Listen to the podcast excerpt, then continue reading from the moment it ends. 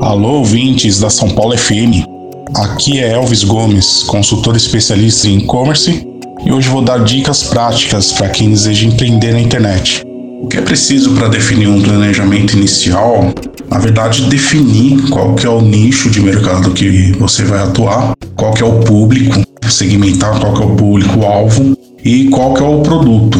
Então é importante num, num planejamento você ter essas informações, assim como também um planejamento financeiro, que é muito importante para você identificar o que, que você tem de investimento para fazer contratações de fornecedores, fazer contratações de tecnologia. Um planejamento essencial para que qualquer tipo e, e, tamanho de loja virtual elas possam é, serem concretizadas, elas possam sim ter sucesso, porque se você iniciar qualquer projeto sem ter qualquer tipo de planejamento, é muito provável que o negócio não vai dar certo. Então temos alguns números aí que indicam que geralmente uma loja virtual, quando ela não tem um, um planejamento muito bem montado, ela vai conseguir se sustentar aí num período de seis meses. Uma loja virtual, uma operação de e-commerce, para que ela tenha resultado, ela tem aí um, uma média de 12 meses para começar a dar um resultado. Então é, é, é, investimento, né? Então tem que ter esse planejamento de investimento, planejamento realmente nesse produto que, que você vai trabalhar. Se é um produto muito fácil de encontrar, se é um produto que realmente o usuário quer e necessita. Então você desenha esse modelo, esse planejamento para que realmente você consiga identificar qual é a melhor forma, qual é o melhor formato de você trabalhar na sua operação. É, antes de do lojista ele sair procurando uma solução de plataforma de e-commerce, é muito interessante que ele faça alguns questionários para ele mesmo. É, ele tem que saber em qual momento que ele está.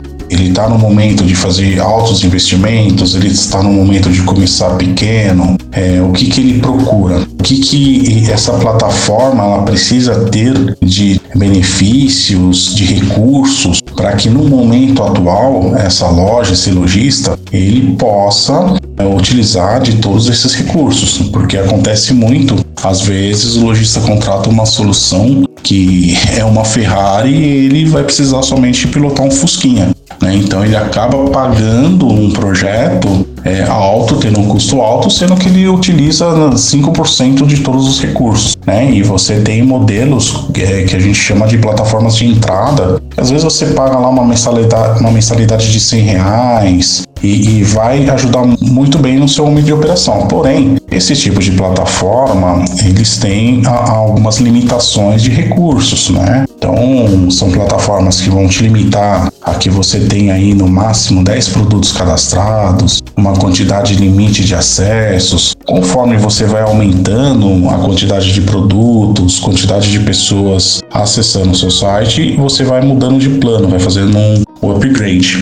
Então, são modelos geralmente praticados por plataformas de entrada, é, que tem é fácil de você configurar, criar sua loja, né? E é um modelo também onde você mesmo que desenvolve a sua loja. E um dos problemas nesse formato de plataforma é que você é, fica com um suporte muito limitado. Então, praticamente você não tem suporte. E aí você já passando para um nível a mais, uma plataforma que te entrega um pouco mais de performance, aí você vai ter um, um suporte, você vai conseguir fazer uma implantação muito mais customizada, personalizada com a sua marca. Aí você tem modelos de plataformas que trabalham com agências, que vão pensar em toda a estratégia de usabilidade, estratégia do negócio, implantar a sua loja. Então são várias formas, formatos de plataforma, são vários formatos é, é, também de comercialização.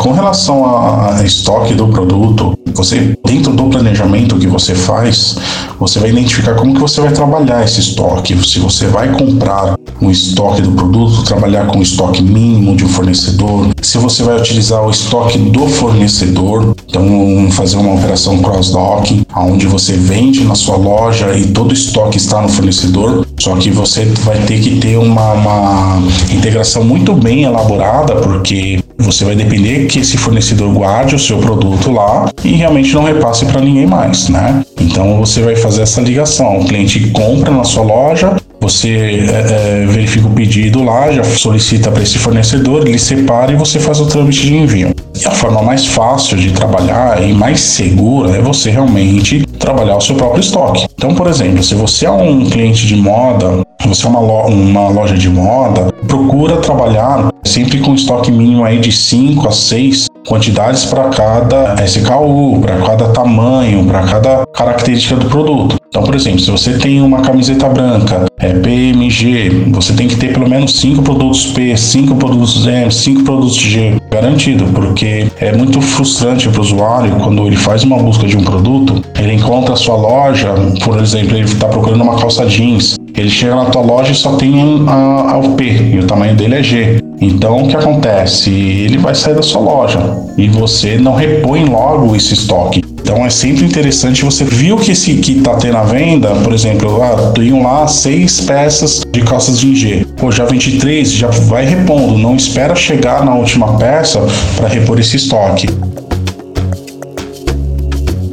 Bom, dicas que eu dou para quem está querendo empreender no, no comércio eletrônico é sempre estudar, né? Sempre ter informações, sempre pesquisar. É, hoje o mercado é, tem muita informação na internet, é, de fácil acesso. Você tem o YouTube que tem vários vídeos ensinando, mostrando, apresentando é, números, planilhas, tudo que para que você possa entender é, sobre esse mercado, para que você possa ter bagagem de conhecimento para começar o negócio online, porque abrir uma loja virtual é a mesma coisa que você abrir uma empresa. É abrir uma empresa, você precisa de CNPJ, você vai ter as responsabilidades fiscais, você vai ter as responsabilidades de suporte, de atendimento com o consumidor, é, responsabilidade como marca e como empreendedor. Então, é muito importante que você estude e aprenda muito sobre isso. É, você pode começar, por exemplo, no portal do Sebrae, tem bastante informações ricas, conteúdos ricos, que vai ajudar muito você a entrar nesse mercado do, do empreendedorismo digital. Meu próprio site também da consultoria é painel10, 10 em número.com.br. Tem alguns guias que eu crio, que eu coloco lá, guias assim muito bem detalhados, com, com uma riqueza de informação